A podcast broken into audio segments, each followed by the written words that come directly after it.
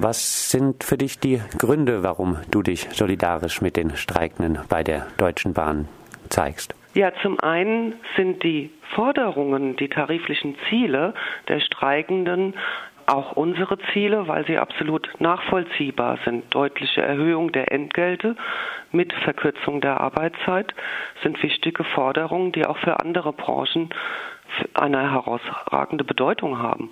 Ich habe die mediale Darstellung jetzt des Streiks äh, schon angesprochen. Wie bewertest du diese?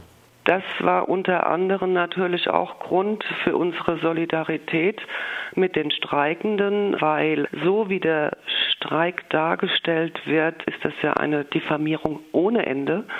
Also man kriegt ja das Gefühl, die Streikenden würden nur noch streiken. Also ein Streik jagt den anderen bei der Deutschen Bahn. Man kriegt das Gefühl, der Streik legt das ganze Land lahm. Das ist schon böse, was da passiert. Und äh, ich denke auch, das ist bewusst so gesteuert. Ja, also kein Mensch spricht mehr davon, äh, dass die Deutsche Bahn sich selbst ja oft lahmlegt, wenn man guckt, wie oft die Verspätungen sind von Zügen. Ich gucke mir mal letztes Jahr an, was in Mainz passiert ist. Da war Mainz wochenlang bahnmäßig abgeschnitten von der Außenwelt. Das hat die Bahn selbst verursacht. Das hat kein Streik gemacht. Also von daher wird es sehr überzogen dargestellt, was da gerade passiert. Aufrufe zur Mäßigung kamen jetzt nicht nur von der Presse, sondern wie gesagt auch der DGB-Vorsitzende Hoffmann rief in der Vergangenheit die GDL zur Mäßigung auf. Wenn die Teilnehmerinnen der südhessischen Verdi-Tagung sich nun in der Solidaritätsadresse gegen eine Zitat, bis zu Psychose bewusst eskalierte öffentliche Diffamierung des Streiks aussprechen, kritisieren Sie dann gleichzeitig auch die DGB-Führung? Ja, ja. Also wir sind da auch in Verdi ganz klar. Wir haben in, am letzten Bundeskongress in 2011 äh, ganz klar einen Antrag beschlossen, der äh, sich gegen jegliche Einschränkung von Tarif, sogenannter Tarifeinheit äh, ausspricht und wir auf jeden Fall gegen diese Gesetzesvorlage, äh, wie sie jetzt da vorliegt von der Nahles, uns da auch aussprechen. Mäßigung, äh, also wie gesagt, die Forderung ist fünf Prozent und äh, zwei Stunden weniger Wochenarbeitszeit, die ist nicht überzogen.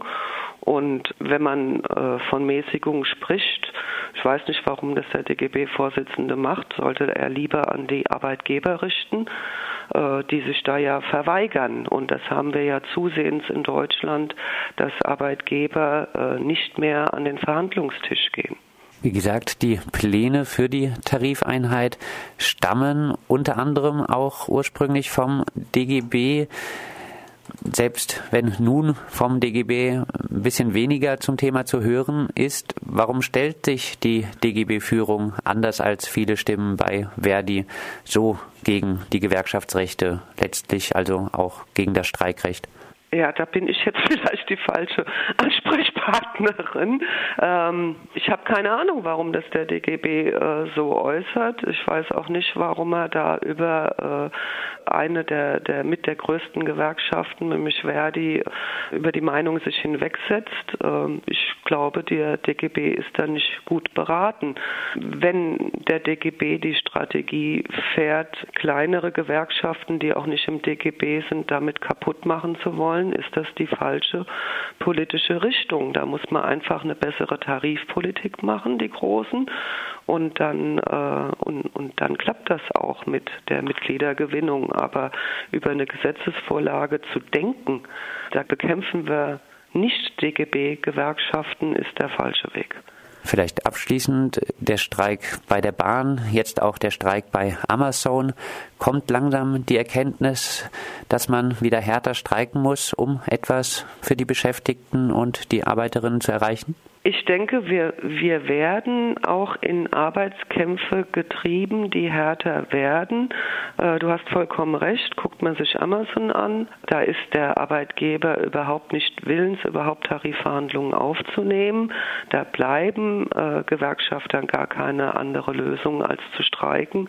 Wir haben zusehends so äh, dermaßen sinkende Realeinkommen, dass unsere Mitglieder äh, tatsächlich sagen, mir steht das Wasser bis zum Hals. Also äh, da muss was geschehen.